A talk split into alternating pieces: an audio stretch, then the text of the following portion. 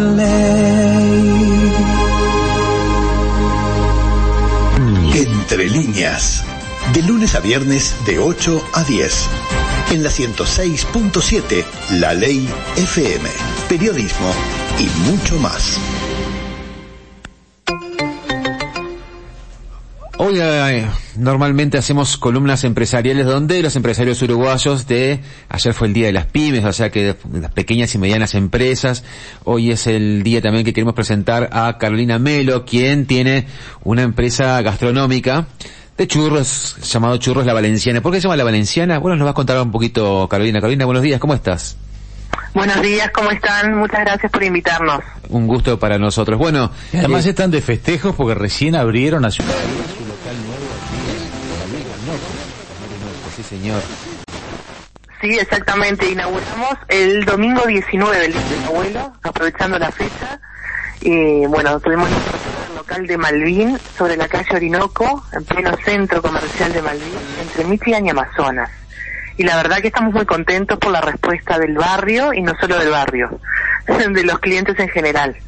Bien, eh, siguen dando los mismos productos que hacían, pero siguen estando todavía en Bolivia, eh, esquina Avenida Ahí sigue estando todavía este. Sí, continuamos en, en el local de, de Portones de Carrasco, sobre la Avenida Bolivia, casi Avenida Italia, a unos pasos de del semáforo de Avenida Italia. Los productos son los mismos, ¿no?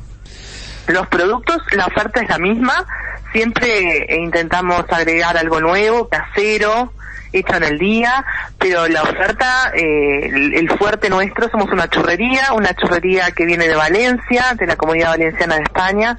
Mi esposo es el es quien elabora y lleva todo adelante de, la elaboración de la materia prima. El gran Julio. La, oferta es chocolates y churros gourmet a la española. Bien. El chocolate sobre todo es un éxito, los churros también y algunos productos caseros que se elaboran en el día, algunas eh, delicias dulces y alguna cosita salada para quien para quien no quiera tanto dulce. Contaba Julio que tuvieron que cambiar la molienda o por lo menos pedir una molienda diferente para que se adecue a la receta valenciana, ¿no? De para la harina. Exactamente, sí. Esa fue la primera la primera etapa que fue la más compleja para que realmente el producto quedase como estaba acostumbrado Julio a, hacerlo en, en Valencia. ¿Cómo, Entonces la búsqueda de la materia prima fue, fue un poco compleja, ahora ya, ya estamos con todo. ¿Cómo tuvieron que adaptar eh, la, la receta, digamos, a la uruguaya? Para que la gente, para que el uruguayo acepte. Por ejemplo, hay muchas empresas que tienen que ir a otros países y tienen que adaptar la receta para que la gente del local, digamos, este, sí, para el gusto local. Exactamente. Y en realidad con el churro, más allá de la búsqueda de la materia prima, el churro gustó muchísimo, tal cual tal cual lo hace Julio, ¿no? Porque es un churro además que es, eh, la masa es vegana, no utilizamos ningún producto ni materia prima de origen animal, entonces eso eh, bueno, tuvo muchísima aceptación, ¿no? Porque no es grasoso, es sequito, es crocante. Lo que sí tuvo que adaptar Julio fue el chocolate, porque en la, taza de chocolate la española es un chocolate muy espeso. De hecho, en España lo sirven eh, hasta sin cucharita, ¿no? Para que mojes el churro y te comas el chocolate así. y aquí hubo que adecuarse un poco al gusto uruguayo, a nuestro gusto. ¿El chocolate en la taza no lo tomás en, España? ¿Es solamente para mojarlo o también lo tomás? Claro, Aquí lo convertimos en un chocolate a la taza que se que se toma y acompaña el churro, pero con, con nuestro gusto, ¿no? Un poquito más líquido y demás. Pero bueno, ambos ambos productos, la verdad que tuvieron una aceptación increíble. ¿El churro relleno eh, eh, es también eh, valenciano o lo tuvieron que adaptar acá? No, el churro relleno en realidad sí encontrás en Valencia y en España el churro relleno, pero no como acá. Ah, acá hay muchísimas más variedades. Lo que se encuentra en España es eh, un producto que se llama porra, que se hace de otra manera. Nosotros acá todavía no lo, no lo, no lo pusimos en el menú porque hay muchos elementos que juegan en contra, como la humedad, el tipo de harina, no, muchas cosas. Pero no, ellos no tienen la variedad de churros rellenos que tenemos nosotros acá. Nosotros somos como más dulceros, ¿no? Con el dulce de leche, con la crema, con... Allá son más de acompañar el chocolate con el churro seco, ¿no? Con el churro fino, simple, digamos. Claro, te lleva un poco más a lo que es el desafío de abrir una, una empresa o de crecer ¿Cómo, Sí. ¿Cómo ha sido este tiempo? ¿Cómo fue animarse a reabrir? Ustedes ya tenían un local en Malvin, en Malvin lo cerraron, pues está un poquito lejos del centro.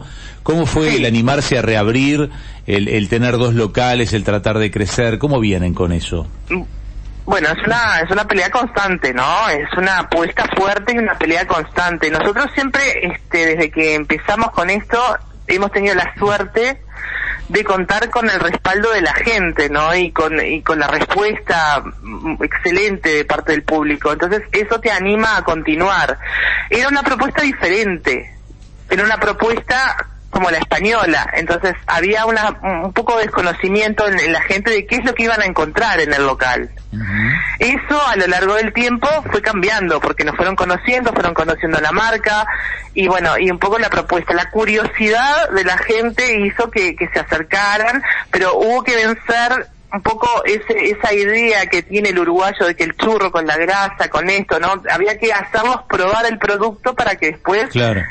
Y además Claro. este, este lo- local, este local nuevo tiene un poco más el concepto de ir a quedarse, ¿no? Porque si bien en el de Bolivia ustedes tienen lugar donde Sí. sentarse, yo las veces Sí. que hemos ido vemos que es muy de paso, gente que compra y se lleva.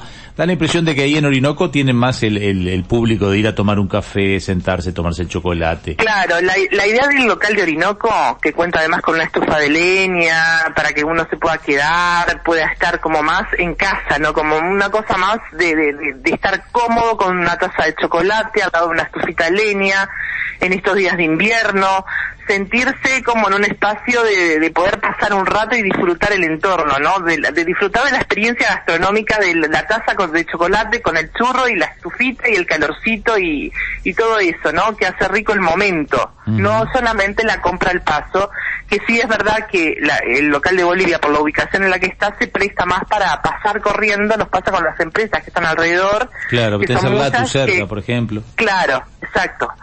Pero bueno, de a poquito se fue venciendo como ese preconcepto uruguayo que tenemos todos de que el churro, la grasa, esto, aquello, nos fueron conociendo y eso es lo que nos ha animado a lo largo de los años a seguir apostando por eh, la empresa familiar, a seguir apostando por Uruguay, Claro. más allá de, de las dificultades que puede presentar un mercado muy chiquito. No, y que además ustedes dan trabajo, pues yo las veces que he ido tienen un montón de muchachos atendiendo. Te digo que hay un público veterano en el Uruguay, incluyo a mi madre, ahí Sí. no se va a enojar porque le diga veterana. sí. que es el público de ese que se junta a tomar el té. Yo ya aprovecho y le mando saludos a Milka también, que nos escucha todos los días y que ya sé que es fanática de los churros de ustedes. Ah. Este, que la tendrás por allí en cualquier momento. Totalmente, es verdad. Hay un segmento de público que nosotros captamos que son personas eh, más veteranas que tienen ganas de tener un lugar y tienen ganas de salir además. Tienen ganas de salir a tomarse un cafecito, un chocolatito, un té, a estar un poquito con sus amigos fuera, ¿no? Y, y eso es, un- es una parte del segmento público muy importante que tenemos. Porque ustedes duda. tuvieron que hacer aparte de algo más variado que churros, solo que veo también que yo, yo soy fanático de los cookies de ustedes, por ejemplo. Sí, tuvimos que ampliar la oferta justamente para que quien quisiera venir a los locales pudiera, eh, y no quisiera comer churros, tuviera una opción. Exacto. Esa, de esa manera tiene la opción de consumir algo distinto y también termina probando el churro. Porque es así, terminan probando el churro, ya sea porque nosotros los invitamos con una pequeña degustación o porque con quien están este, los lleva a probar el churro y terminan como queriendo el churro, porque eh, siempre estamos como en esa, en esa, en esa batalla de, de, de, de, bueno, de que conozcan el producto nuestro, que no se, no se guíen por lo que ya conocieron, que conozcan nuestro churro. Bien, nosotros ya conocemos el producto, eso. no conocemos el local, así que te prometemos que la semana que viene caemos por allí. Te avisamos antes y coordinamos, este, iremos con Valeria también, seguramente. Por favor, Así que- encantados de recibirlos y además agradecerles siempre el apoyo a la pequeña empresa, al emprendimiento familiar, a esto que es tan importante que además genera, como tú decías, genera fuentes de trabajo, no solamente para la familia que emprende, sino para, para otros. Y bueno, y el apoyo de ustedes es fundamental en todo, ¿no? ¿Cómo di- dijiste que al abrir este ahí en, en Orinoco, en Malvin, Sí. habían puesto algo nuevo? ¿Qué es eso nuevo o es sorpresa?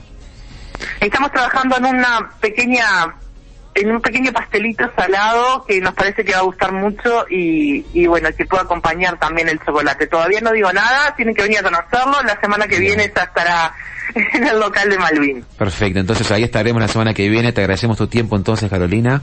Y Nosotros a ustedes. un abrazo siempre. grande a Julio, que sé que nos escucha todas las mañanas. Julio es un oyente fiel del programa y un hincha total de, de, de Jorge, de ti y de todos los demás. Así que muchas gracias por estar siempre presentes. Abrazo grande. Abrazo, Carolina. Chao, chao. Un abrazo a todos.